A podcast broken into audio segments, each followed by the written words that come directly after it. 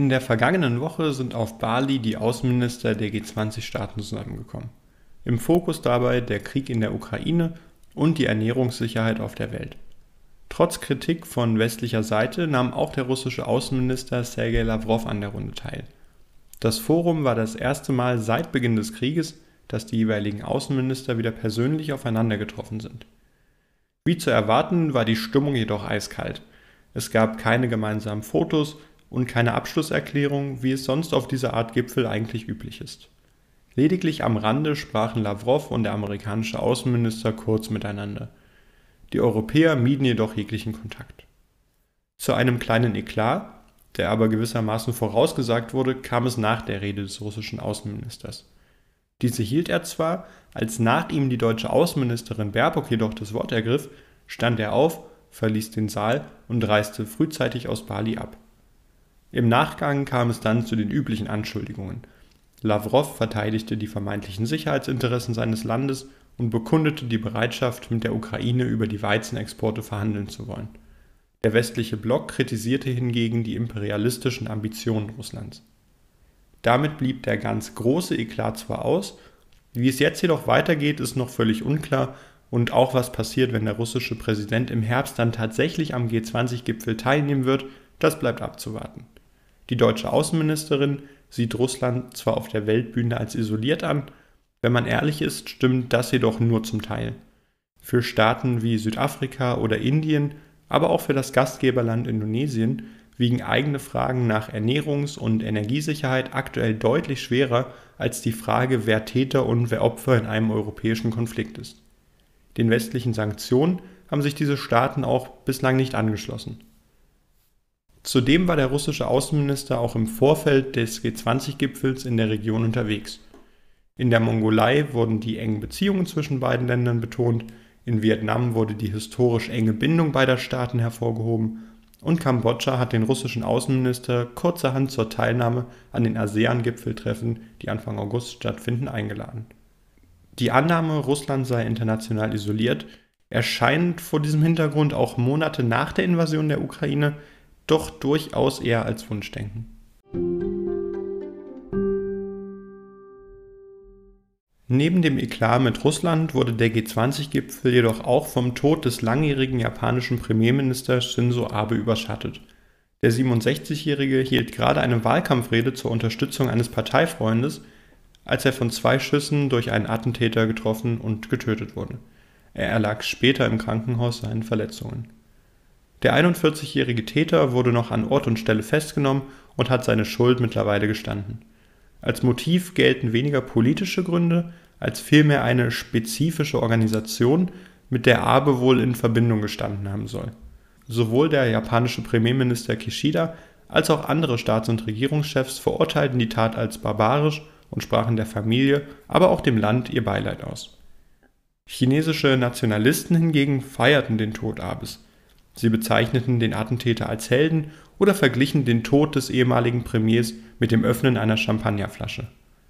Man merkt, noch immer gibt es in China große anti-japanische Ressentiments, die zum Teil auf nationalistische Konflikte, aber auch auf frühere Kriege zurückgehen. Die Geschichte wird Shinzo Abe als einen der wichtigsten Sicherheitsarchitekten des Indo-Pazifiks im Hinterkopf behalten. Er hat die Sicherheitsbeziehungen mit den Vereinigten Staaten entscheidend gestärkt im Land dafür geworben, die Militärausgaben zu erhöhen und hat auch der Idee des Quad-Zusammenschlusses neues Leben eingehaucht. Er wird wohl als einer der wichtigsten Politiker Japans seit der Nachkriegszeit in Erinnerung bleiben. Sintflutartige Regenfälle haben an der australischen Ostküste zu zahlreichen Überschwemmungen geführt. In dem Bundesstaat New South Wales mussten bereits rund 32.000 Menschen evakuiert werden. Weitere 500.000 Haushalte wurden in erhöhte Alarmbereitschaft versetzt und aufgefordert, eine vorsorgliche Evakuierung in Erwägung zu ziehen.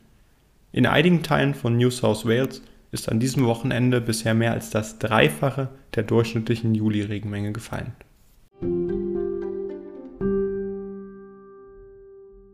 Singapur und Australien planen derzeit ein ehrgeiziges und ambitioniertes Abkommen zur Stärkung der grünen Wirtschaft. Dies teilten die Außenminister beider Staaten am vergangenen Mittwoch mit. Zudem soll auch das Thema resilientere Lieferketten künftig bei den bilateralen Gesprächen noch stärker thematisiert werden.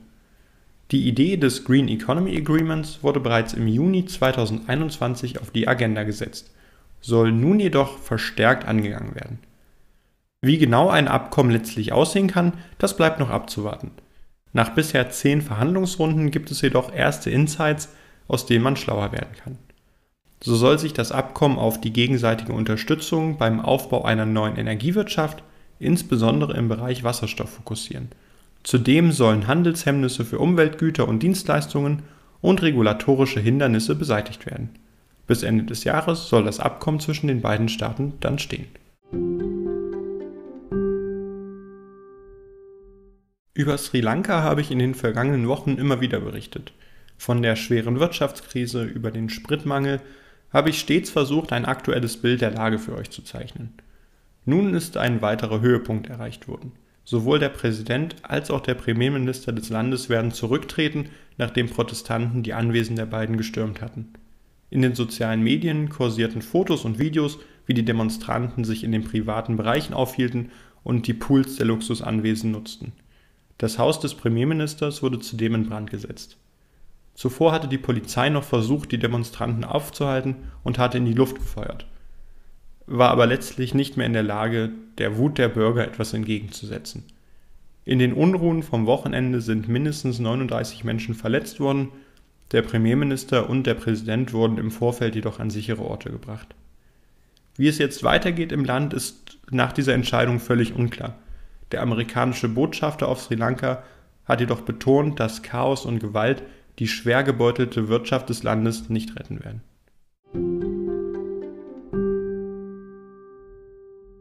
Blicken wir auf Afghanistan, ein Land, das in den vergangenen Monaten wieder stark aus den Nachrichten bei uns verschwunden ist, nachdem sich die westlichen Militärs im Frühjahr blitzartig aus dem Land zurückgezogen hatten. Wir alle werden uns an die Bilder erinnern. Am Dienstag warb der chinesische Botschafter im Land für Handels- und Investitionspläne und lenkte den Blick auf die humanitären Konsequenzen der westlichen Sanktionen gegen das Taliban-Regime. Zudem kündigte der Botschafter bei einer gemeinsamen Pressekonferenz mit dem Minister für Katastrophenmanagement der Taliban-Regierung ein Hilfspaket in Höhe von 8 Milliarden Dollar an, um die Folgen eines Erdbebens abzulindern, bei dem im Juni in Afghanistan rund 1000 Menschen gestorben waren. Zudem sprach der Botschafter von langfristigen Plänen für den wirtschaftlichen Wiederaufbau der auf den Säulen Handel, Investitionen und Landwirtschaft fußen soll. Als Teil dieses Programms verhandelt die chinesische Regierung derzeit über zwei Bergbauprojekte, die unerschlossene Mineralienvorkommen im Land wirtschaftlich nutzbar machen sollen.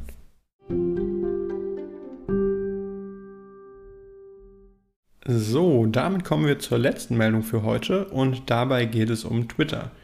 Nein, es soll nicht darum gehen, dass Elon Musk die Übernahme abgesagt hat. Das ist wahrscheinlich hinlänglich bekannt und auch spannend, für diesen Podcast jedoch weniger relevant. Hier soll es darum gehen, dass Twitter in Indien rechtliche Schritte eingeleitet hat, um gegen eine staatliche Anordnung zur Löschung von Tweets vorzugehen.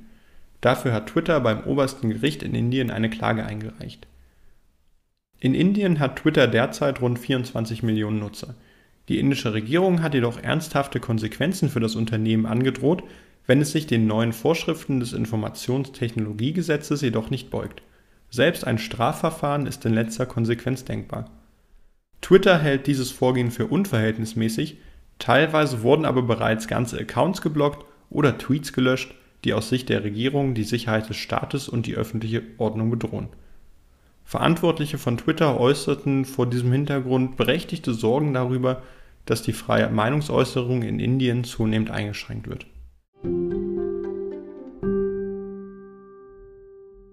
Hallo meine lieben Freunde und herzlich willkommen zu Voice of Asia. Es ist wieder einmal Sonntag und das heißt, es gibt eine neue Episode.